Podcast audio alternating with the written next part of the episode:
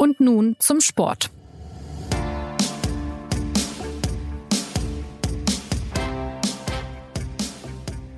Der zweite Spieltag der Fußball Champions League steht an und das bedeutet auch, Pep Guardiola kehrt nach Deutschland zurück. Mit Manchester City spielt er in Sinsheim gegen die TSG Hoffenheim und wir fragen uns, wer ist dieser Pep Guardiola, der jetzt nach Deutschland zurückkehrt? Wie hat er sich in England verändert und was unterscheidet ihn von seiner Amtszeit in München? Das ist unser Thema bei Und nun zum Sport. Mein Name ist Christopher Geratz und los geht es nach einer kurzen Mitteilung unseres Partners. Wussten Sie eigentlich, dass Elektroautos älter sind als Verbrenner und sich sogar bis 1912 besser verkauften als ihre benzinschluckenden Cousins? Der neue Podcast von Audi, Die Zukunft ist elektrisch, ein Podcast über Elektromobilität, erzählt in jeder Folge ein neues Kapitel des elektrischen Fahrens. Angefangen bei seiner Erfindung im 19. Jahrhundert, über die neuesten E-Mobility-Trends aus China bis hin zur Entwicklung und Fertigung des ersten elektrischen Serienwagens aus dem Hause Audi. Die Zukunft ist elektrisch, können Sie ab sofort über iTunes, Spotify oder jeden anderen Podcast-Player hören. Mehr Informationen finden Sie auch unter audi.de-e-tron-podcast. Ja, wie hat sich Pep Guardiola verändert, seit er aus München nach England gegangen ist? Darüber spreche ich einerseits mit Christoph Knär, er sitzt bei mir im Studio und ist SZ-Fußballchef, hat viele Trainer des FC Bayern erlebt in seiner Zeit als Bayern-Reporter, unter anderem eben Pep Guardiola. Hallo Christoph. Hallo. Und zugeschaltet am Telefon ist Sven Heist. Er berichtet für die SZ über den Fußball in England. Hallo Sven. Hallo, grüß dich. Manchester City hat ja das erste Spiel jetzt in der Champions League 2 zu 1 gegen Lyon verloren, Sven. Ähm, Pep Guardiola musste da von der Tribüne aus zusehen, weil er in der vergangenen Saison ein bisschen laut war gegenüber dem Schiedsrichter. Jetzt ist er wieder auf der Bank. Inwiefern äh, wirkt sich das denn aus auf das Spiel von Manchester City, meinst du? Es hat schon eine erhebliche Bedeutung, ob Pep Guardiola ähm, auf der Bank sitzt oder nicht, weil Pep Guardiola sozusagen auch der Kopf der Spieler ist. Die laufen ja bei Manchester City in Anführungszeichen nicht alleine, sondern sind ferngesteuert von ihrem Trainer, der die Vorgaben gibt. Wenn er halt dann nicht da ist, dann hast du auf einmal elf individuelle Spieler auf dem Platz, die, denen die Anleitung fehlt das ist schon ein bisschen so ein Lehrer-Schüler-Verhältnis in Manchester, dass die Schüler natürlich unbedingt eine Anweisung benötigen. Wenn sie auf sich alleine gestellt sind, dann wird aus diesem Gesamtkorsett, das sehr gerne auch mal eins werden kann, praktisch, wenn es funktioniert, auch mal einfach elf Einzelspieler, die um Hilfe ringen. Das ist halt ein Kernproblem bei Manchester City oder ein Kernproblem auch der Philosophie von Pep Guardiola, dass natürlich kaum Führungspersönlichkeiten da auf dem Platz hat, die das hinterfragen, was er vorgibt. Insofern ist es nur eine logische Konsequenz, dass dann sozusagen jeder nach draußen guckt, wenn Pep Guardiola nicht da ist. Wir wollen ja auch ein bisschen über die Entwicklung sprechen, die Pep Guardiola jetzt womöglich genommen hat in den vergangenen Jahren. Deswegen würde ich mal sagen, wir fangen an in München vielleicht. Christoph, ich hatte es eben schon äh, angedeutet, du hast viele Trainer in München erlebt, ja, also äh, Magath, Hitzfeld, Van Gaal, Heinkes, Ancelotti und eben auch Pep Guardiola. Was unterscheidet Pep Guardiola denn von anderen Fußballtrainern? Also ich glaube, das, was Sven gerade gesagt hat, ähm, damit ist schon eine ganze Menge gesagt. Das ist ein Trainer, der am Spielfeld reinsteht und man hat das Gefühl, er hat den Joystick in der Hand und äh, führt die Spieler von A nach B und deswegen ist es auch richtig, was Sven sagt, ähm, dass die natürlich sehr stark von ihm, von ihm abhängig sind. So aktiv gecoacht äh, hat natürlich noch kein Trainer beim FC Bayern und so, äh, so stark an Vorgaben mussten sich die Spieler auch noch nie halten. Und, und deswegen war, glaube ich, der Pep Guardiola auch ganz froh, dass er den, den Philipp Lahme in seiner Münchner Zeit hatte. In dem hat er sich so ein bisschen wiedererkannt und umgekehrt. Das war vielleicht der Spieler, den Man City nicht hat, der, wo Pep das Gefühl hatte, bei dem ist meine Philosophie auch auf dem Platz ganz gut aufgehoben. Ähm, der Pep hat da ja eine Menge bewirkt in München, eine Menge verändert in München, aber jetzt äh, merkt man schon, dass es so eine kleine, ja, so eine kleine, eine kleine Rückwärtsbewegung gibt. Also dass die, die hohen Herren schon ganz froh sind, dass sie jetzt äh, wieder so ein bisschen am klassischen Modell sich orientieren. Äh, Nico Kovac wird gerne mit Ottmar Hitzfeld verglichen. Also einer, der die Spieler ein bisschen mehr lässt, ein bisschen mehr Eigenfreiheit zulässt und sie nicht ganz so mit dem, mit dem Joystick durch die Arena führt. Du hast gesagt, er hat viel bewirkt. Also was zum Beispiel ist über seine Amtszeit in München hinaus geblieben? Also ich glaube, man muss unterscheiden, was er bewirkt hat beim, beim FC Bayern und was er vielleicht in der Bundesliga bewirkt hat. Also in der Bundesliga ist sehr, sehr auffällig, das erzählen einem auch, auch, auch Trainer und Manager, mit denen man spricht, dass sie den Pep im Grunde in Anführungszeichen dankbar sind, dass man jetzt ein bisschen mehr über Taktik in diesem Land spricht. Also es ist tatsächlich, als Guardiola kam, wurde er ja wie ein, wie ein Alien vom Mond begrüßt und, und dann hat man plötzlich angefangen über, über Taktik und über Tiki-Taka zu reden und das hat sich so ein bisschen erhalten. Man redet heute in diesem Land wie selbstverständlich über Taktik. Das hat man, glaube ich, vor Pep nicht in diesem Maße gemacht. Das ist Punkt eins. Und in München hat er, glaube ich, dieses, dieses ja, diesen Stil, den, den Van Gaal vor ihm ja so ein bisschen zugrunde gelegt hat, den hat er natürlich schon entwickelt und perfektioniert und äh, man kann sich den FC Bayern nicht mehr ohne, ohne Ballbesitz vorstellen. Also das ist schon was, was auf den Pep ganz stark zurückgeht, was in der Mannschaft auch noch drin ist. Ähm, aber es wird, glaube ich, jetzt schon auch darum gehen, dass man diesen Stil ein bisschen wieder ent, entradikalisiert und, und da sind die Bayern ja auch schon dabei. Sven, erkennst du vieles von dem, was Christoph gerade gesagt hat, wieder in Manchester? Wenn ich das nicht wieder erkennen würde, hätte sich Pep Guardiola verändern müssen. Und ich glaube, er wird sich in seinem Trainerleben nicht mehr verändern. Als Spieler, wenn du zu Pep Guardiola gehst, weißt du, du musst dich mit seiner Idee vergegen, äh, vergeistigen. Du musst dich spirituell sozusagen einlassen auf das, was er möchte und ihm bedingungslos folgen. Anders funktioniert das nicht. Und die Spieler, die da zu Manchester City gegangen sind vor einem Jahr oder auch vor zwei Jahren, die sind hingegangen, um so ein Abkommen mit ihm zu schließen. Also er gibt dir sozusagen einen Anteil daran, was seine Lehre über Fußball bewirkt und auf der Gegenseite machst du das, was er haben möchte. Also du führst das aus. Insofern, klar, das, was er haben möchte, ist dort auch zu sehen. Können wir diese Lehre des Fußballs noch ein bisschen aufdröseln? Also was ist das genuin Guardiola-leske, um es so zu nennen? Dass er halt jedes Mal diesen Ball haben möchte und bedingungslos von hinten heraus kombiniert. Daran wird sich auch nichts verändern. Er hat zum Beispiel ganz verschiedene Formationen eingeübt mit Manchester City, aber diese Formationen werden wie ein Muster jedes Mal abgespielt. In diesem Muster gibt es keine Veränderungen. In Liverpool, um den konträres Beispiel zu geben, hat Jürgen Klopp eine Formation, aber in dieser Formation gibt es ganz viele Verschiebungen auf dem Platz, Positionswechsel. Das lässt halt Guardiola nicht zu. Jeder ist gefangen in seinem Raum. Das funktioniert aus meiner Sicht über ein Jahr, vielleicht auch über zwei. Aber an irgendeinem Punkt sagen die Spieler, hey, wir sind Spielkinder. Die wollen alle kicken, die wollen den Ball am Fuß haben und nicht das machen, was die ganze Zeit jemand von oben drüber aufsetzt. Und jetzt kommt dann immer die Frage an, wann der Punkt ist, wo die Spieler sagen, jetzt habe ich genug von der Lehre, jetzt möchte ich einfach wieder Fußball spielen. Gerade nach einer Rekordsaison mit 100 Punkten und 106 geschossenen Toren wäre es halt, glaube ich, an der Zeit, dass Pep Guardiola man die Freude am Spiel ansieht. Aber das, das lässt offenbar halt seine Persönlichkeit nicht zu. Also werden wir halt am Dienstag in Hoffenheim wieder einen Pep Guardiola zu sehen bekommen, dem man aus München schon bestens bekannt ist, ver, versteift in die Untiefen des Fußballs, wodurch gar kein Blick über das Spielfeldrand hinausgeht. Und die Spieler sozusagen wissen das auch. Du, du hast es schon angedeutet, in, in München gab es ja immer so ein, naja, wurde es ein bisschen belächelt, wie erratisch Guardiola zum Teil war und was er so von sich gegeben hat. Er hat Kimmich, glaube ich, mal einen süßen, süßen Jungen genannt. Er hat alles top, top, top genannt. Ist man, ist man dem Menschen Guardiola in München irgendwie nahegekommen als Journalist? Als Journalist ist man ihm gar nicht nahegekommen. Und ich, ich glaube auch, dass es im, ähm, im sogenannten Staff oder im, im Verein als solchen nicht viele gab, die jetzt wirklich behaupten können, sie, sie kennen Pep Guardiola. Ähm, selbst die, die ihn sozusagen, die dort beim Verein arbeiten, ihm auf den Fluren begegnet sind, die kennen, die erzählen von einem sehr freundlichen Mann, der sie halt kurz grüßt und der sie am nächsten Morgen wieder grüßt, wobei sie dann aber nicht genau wissen, ob der freundliche Mann noch weiß, dass er sie gestern auch schon gesehen hat.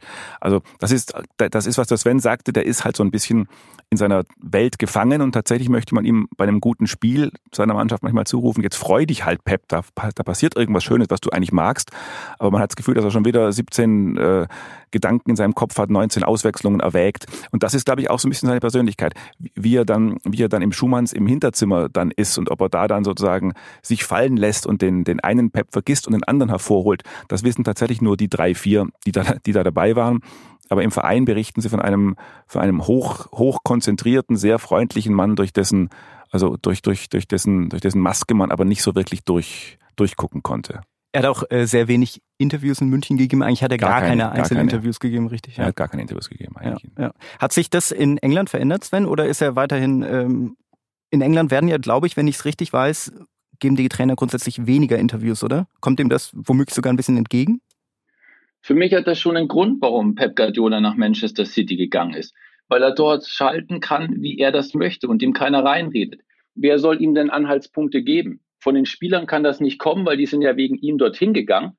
Und der Verein hat ihn gerade deswegen geholt, damit er das tut, wofür er halt in seinem Trainerleben steht.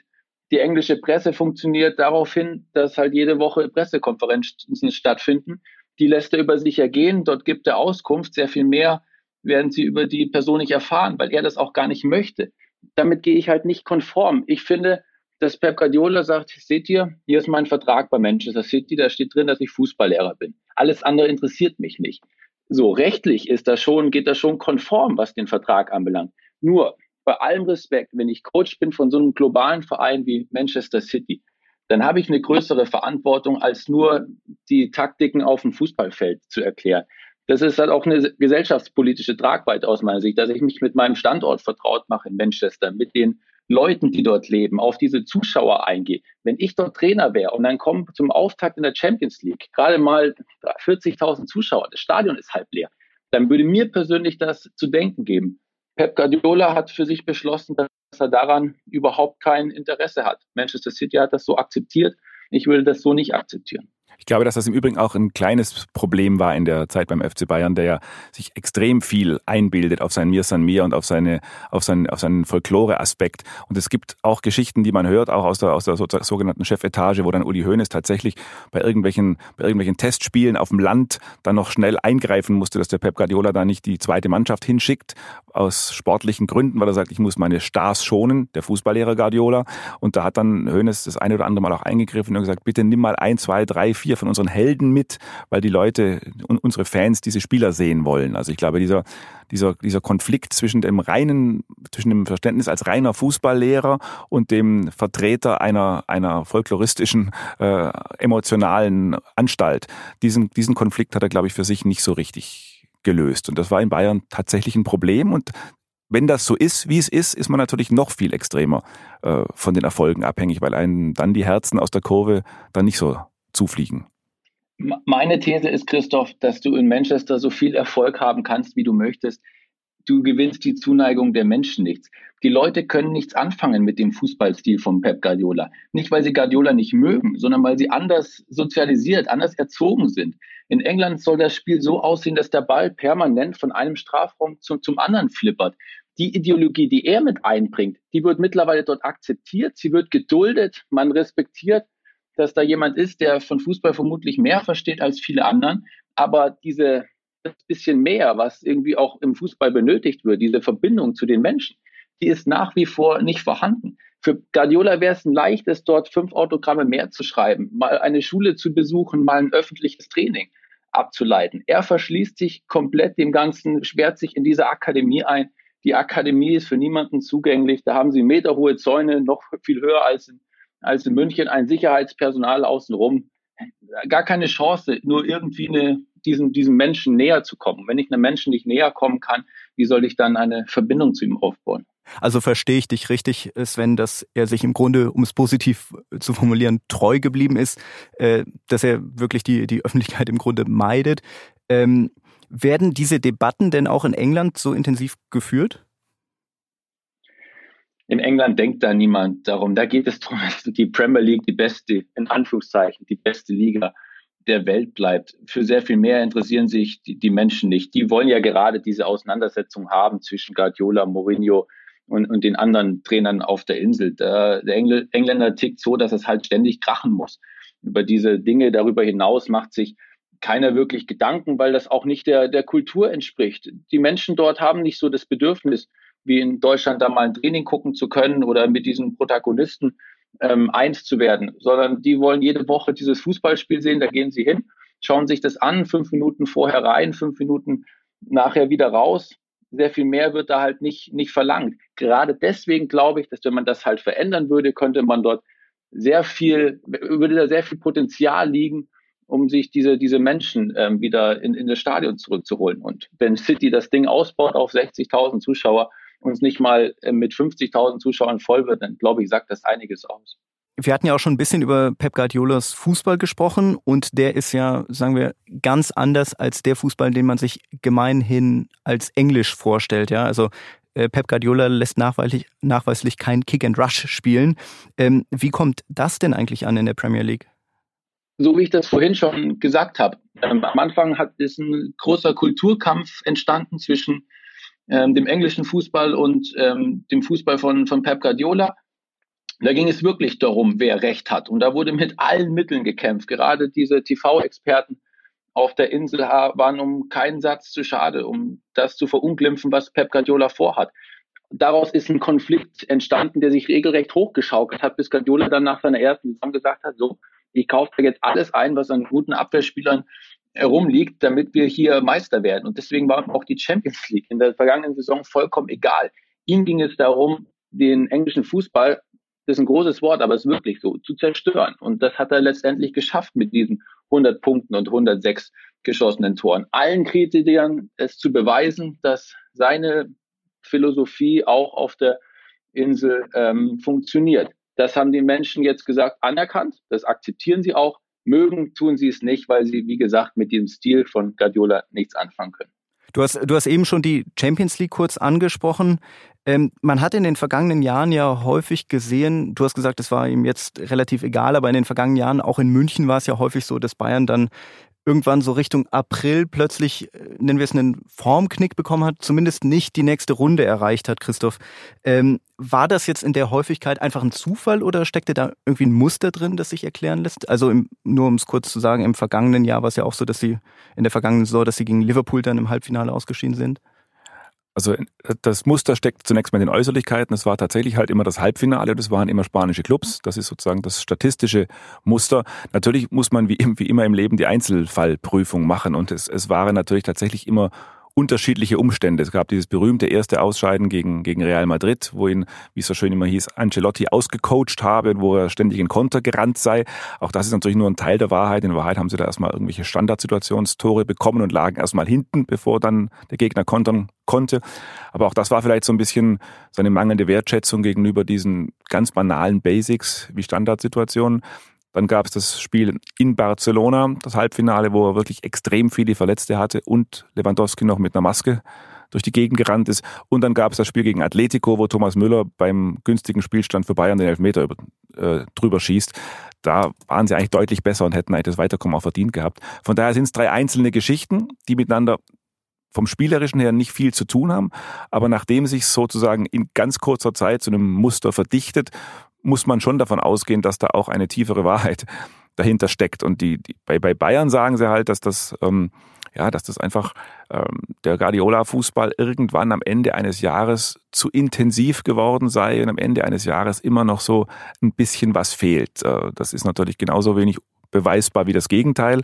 Aber in, in, in München gehen sie davon aus, dass das ein, ein Halbfinal-Champions League-Trainer ist. Kann man, kann man auch sagen, dass er eher einen konstanten Liga-Fußball spielen lässt, äh, also womit man eine Liga dominiert, aber vielleicht nicht einzelne Spiele gewinnt. Also einzelne Spiele im Sinne von K.O.-Runden, wo ihn dann jemand wie, wie Jürgen Klopp mit Liverpool einfach überrollt im Grunde. Das ist eben tatsächlich die Frage, ob er dann auf dieses, auf dieses Killer-Coaching, das man in so, in so einem K.O.-Spiel bräuchte, ob er da umstellen kann oder ob er immer noch sozusagen seine äh, vom eigenen Muster vorgesehene Lösung sehen will. Und wenn man, wenn man in seine Geschichte reinschaut, dann kann man sagen, bei Bayern war er nicht der Mann für die, für die großen Momente.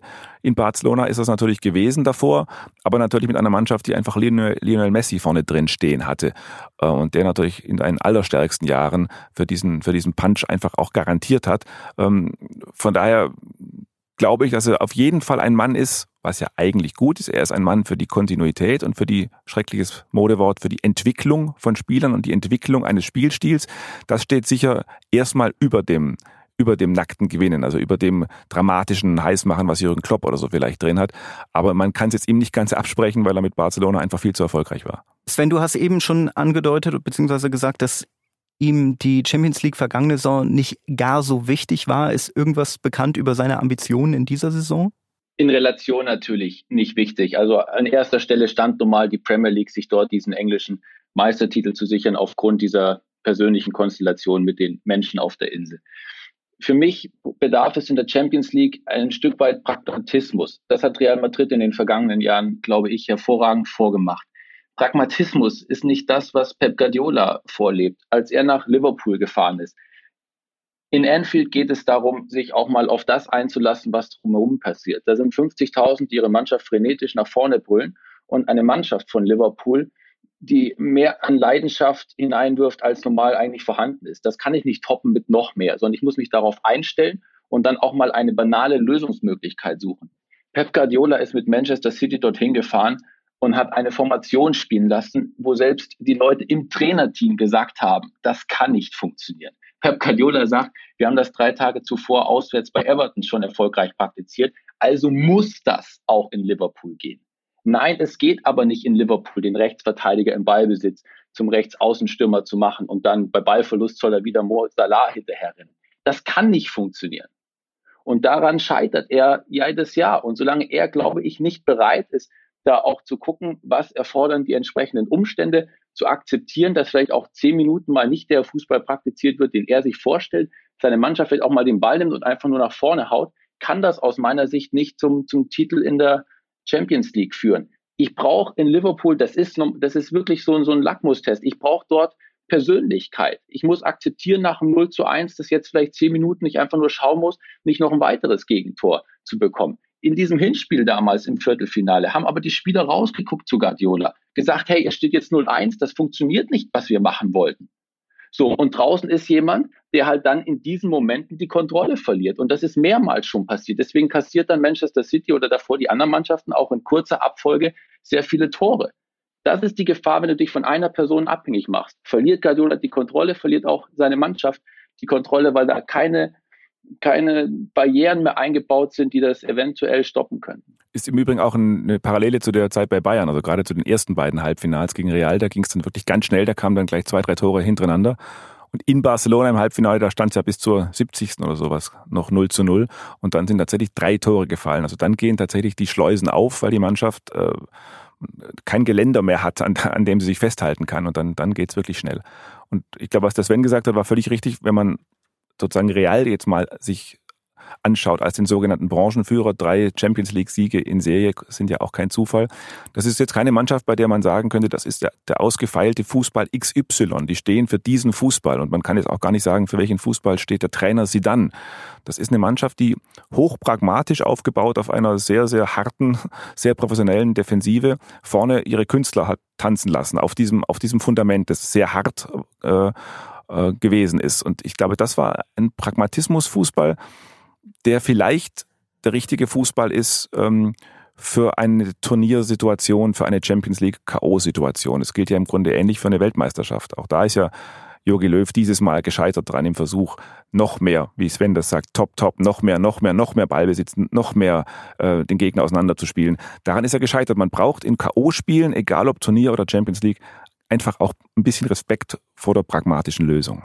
Trotzdem hat er ja noch irgendwie so einen Nimbus, oder? Also äh, vielleicht, weil er für genau etwas steht, wo du sagst, Sidan zum Beispiel weiß man nicht. Also alle, auch, auch Menschen, die erklärte Guardiola-Gegner sind, alle leiten ihre Sätze über Guardiola ein mit, ein Genie ist er ja schon, aber. Und, und dann kommt je nach, je nach Sympathiegrad, kommt dann ein größeres oder ein kleineres oder vielleicht auch mal gar kein Aber. Aber irgendwie hat dieser Mensch tatsächlich was, wo, die, wo die Leute, die ihm begegnen, denken, was, den Pep Guardiola, den gibt's ja wirklich. Also der, er, hat, er hat tatsächlich irgendwas, was die Leute fasziniert und äh, er muss auch eine Trainingsarbeit haben, die die Spieler fasziniert und er muss eine, eine, eine Tiefe in seinen, in seinen Vorstellungen haben, die die Spieler fasziniert. Die, die Frage ist eben immer, äh, ob, dieses, ob dieses Ding den Praxistest besteht. Und das ist halt zuletzt einige Male ähm, im entscheidenden Moment nicht der Fall gewesen. Hat er denn gerade eigentlich überhaupt eine Mannschaft, die, sagen wir, die, die man als Guardiola-Mannschaft bezeichnen kann, Sven?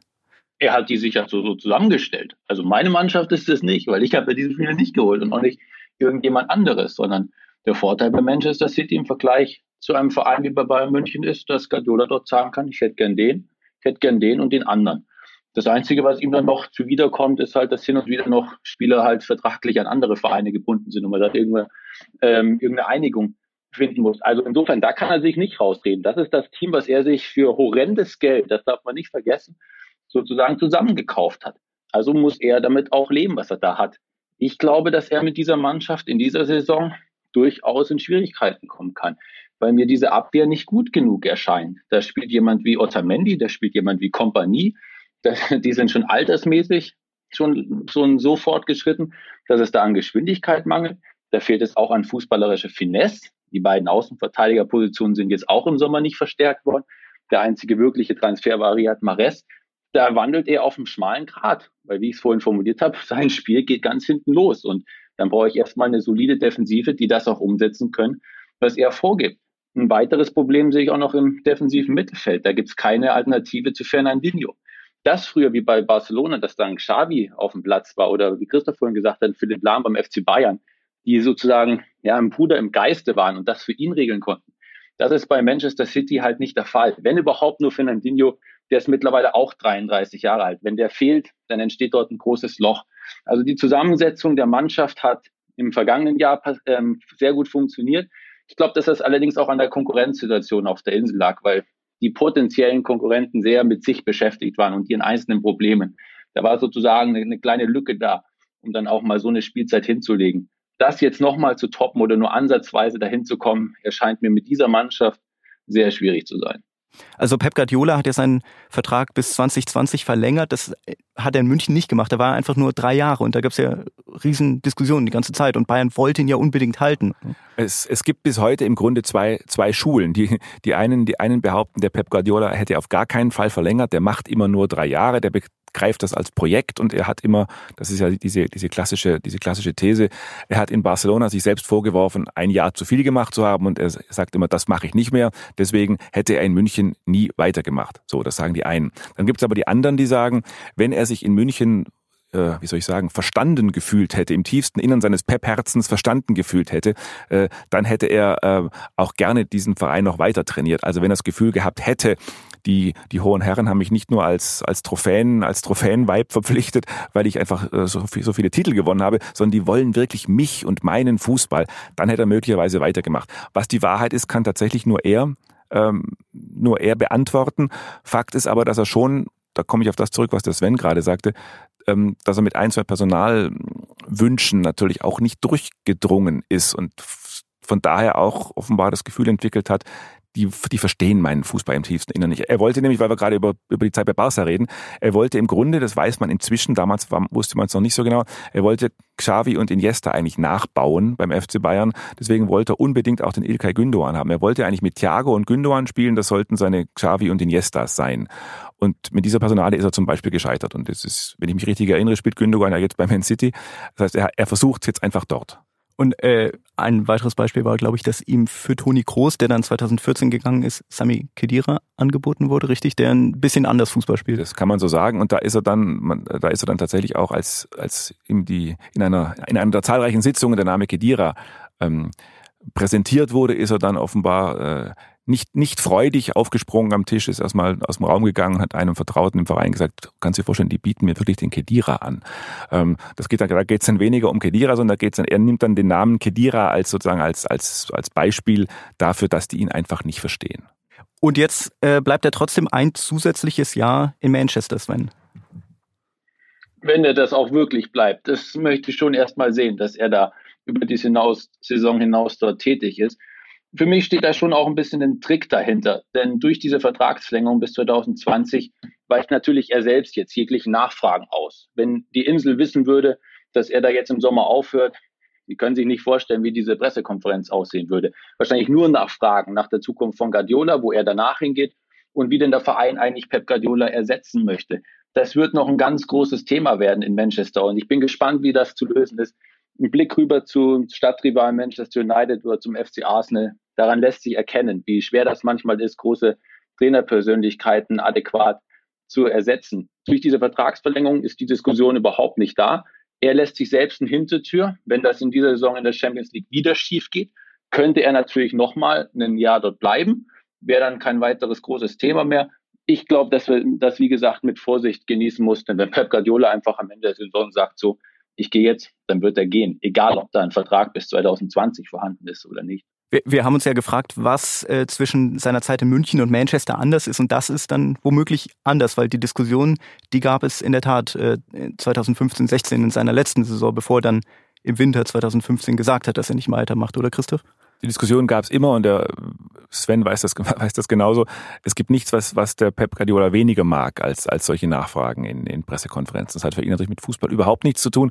Das Skurrile ist ein bisschen, dass, da, dass er so Fragen nach, die er eigentlich mögen müsste, nämlich Fragen nach dem ganz, ganz tiefen Fußball, die wollte er dann auch immer nicht so richtig zulassen. Er hat sich dann immer gefreut darüber, hat dann aber nicht wirklich konkret geantwortet, weil er natürlich nicht in sein, in sein Denkerstübchen hineinblicken lassen konnte und wollte. Und deswegen war das immer schon nicht ganz so einfach mit, mit, mit Pressekonferenzen, mit, mit Guardiola. Aber diese, diese Debatten um, um, um mögliche Vertragsverlängerung, das betrachtet er natürlich in massivster Art und Weise als, als Störgeräusche und als etwas, was da überhaupt nicht hingehört. Das, macht, das, macht ist, ein klasse Ansatz, das ist ein klasse Ansatz, Christoph, weil darunter leiden auch so viele in Manchester.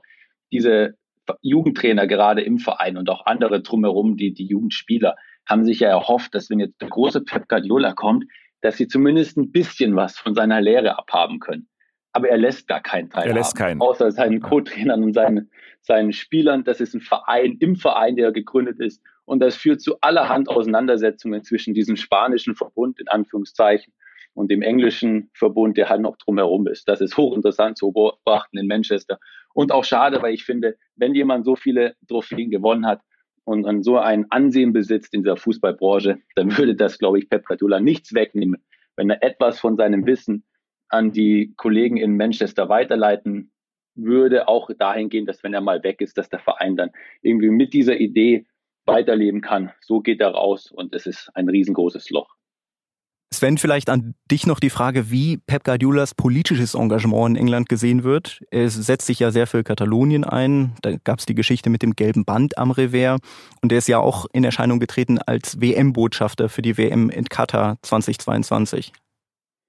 In England wird da nicht so viel darüber debattiert. Man nimmt das zur Kenntnis, wenn er gerade wieder diese, diese Sachen trägt bei den Spieltagen, weil das natürlich zu Auseinandersetzungen führt mit dem Verband in England und auch mit der UEFA. Und das ging ja schon so weit, dass teilweise darüber spekuliert wird, dass da eventuell Spielstrafen da ist. Pep Guardiola hat das dann sehr konsequent darauf hingewiesen, dass er sich nicht verändern wird. Aber irgendwie insgeheim habe ich das Gefühl, dass er dann sich schon um der Tragweite bewusst ist, dass er da auch nicht irgendwie dafür abgestraft werden möchte. Das ist eine schwierige Diskussion, in der sich aus meiner Sicht die Berichterstattung in, in England größtenteils heraushält. Aber man kann immerhin sagen, dass er mit, seiner, mit, seiner, mit seinem Bekenntnis zu Katar, damit immerhin hat er gut zum FC Bayern gepasst, der da seit vielen, vielen Jahren sein Wintertrainingslager macht, was genauso umstritten ist. Vielleicht äh, schauen wir ein bisschen nach vorne und zwar über dieses äh, Hoffenheim-Spiel hinaus. Einfach, ähm, was, was könnte denn jetzt noch für den 47 Jahre alten Pep Guardiola nach Manchester City kommen? ja, da weiß man zu wenig über seine, über seine Motivationslage. Auch da kommt wieder ein bisschen dieser, dieses Phänomen ins Spiel, dass man, dass man ihm zu wenig in seinen, in seinen, in seinen Kopf hineingucken kann. Immer wieder gibt es Menschen, die sagen, der, der will dann Nationaltrainer werden. Es gab sogar schon Menschen beim DFB, die gesagt haben, sie würden sich gerne, sie könnten sich das gut vorstellen, dass Herr Pep Guardiola irgendwann mal Jogi Löw beerbt. Dann gibt es wieder welche, die sagen, der will wie viele dieser großen Trainer mal alle Ligen durchhaben. Ich glaube, so richtig, so richtig weiß man das nicht. Fakt ist nur, er wird nicht irgendwo anfangen, wo man ihm nicht den Teppich ausrollt und wo man ihm nicht ähm, ja, personell und auch auch sozusagen philosophisch, spielphilosophisch bereit ist, ihm ein bisschen entgegenzukommen. Ich weiß nicht, ob der Sven jetzt aus, aus England irgendwelche anderen äh, Gerüchte hört, ob, ob, das, ob es das dann war mit der, mit der Premier League oder ob ein anderer Premier League Club auch in Frage kommt, kann ich mir im Moment nicht vorstellen, aber ich weiß nicht, ob das diskutiert wird. Eine Diskussion findet nicht statt, weil halt der Vertrag steht bis 2020. Das genügt den Leuten auf der Insel zu sagen, okay, darüber müssen wir uns jetzt keine Gedanken machen, wo der Weg dann von Guardiola hinführt. Ich glaube auch, dass das zu abstrakt ist, weil er das selbst, glaube ich, auch für sich gar nicht entschieden hat, was danach kommt. Die, die Randpunkte sind natürlich klar, die Christoph eben beschrieben hat, was es bedarf, um einen Pep Guardiola zu verpflichten. Ich würde mir halt einfach wünschen, dass vielleicht auch er nochmal zum Ende seiner Trainerkarriere hin sich überlegt, was er da eigentlich vorzuweisen hat und was er vielleicht sich noch irgendwie dazu holen könnte. Für ihn kann es aus meiner Sicht nur darum gehen, noch ein bisschen Zuneigung der Menschen zu erfahren, ein bisschen Liebe und vielleicht kann er sich ja mit dem Gedanken mal anfreunden und vielleicht dann ohne sein geniales Spielverständnis und seine genialen Ideen zu verlieren, ein bisschen darauf eingehen und nochmal für eine neue Aufgabe bereit sein, sich ein bisschen um mehr kümmern als nur eine reine Fußballmannschaft im Verein. Ja, in zwei Jahren wissen wir wahrscheinlich, wo es Pep Guardiola hin verschlagen hat. Erstmal steht, äh, wie gesagt, das Champions League-Spiel morgen Abend an um 18.55 Uhr gegen die TSG Hoffenheim und da muss Pep Guardiola schon gewinnen. Wir schauen mal, das war es jedenfalls für heute von und nun zum Sport. Danke an Sven Heist und Christoph Kner. Wenn Sie Fragen, Anregungen, Kritik haben, melden Sie sich gern unter podcast.sz.de. Bis zum nächsten Mal.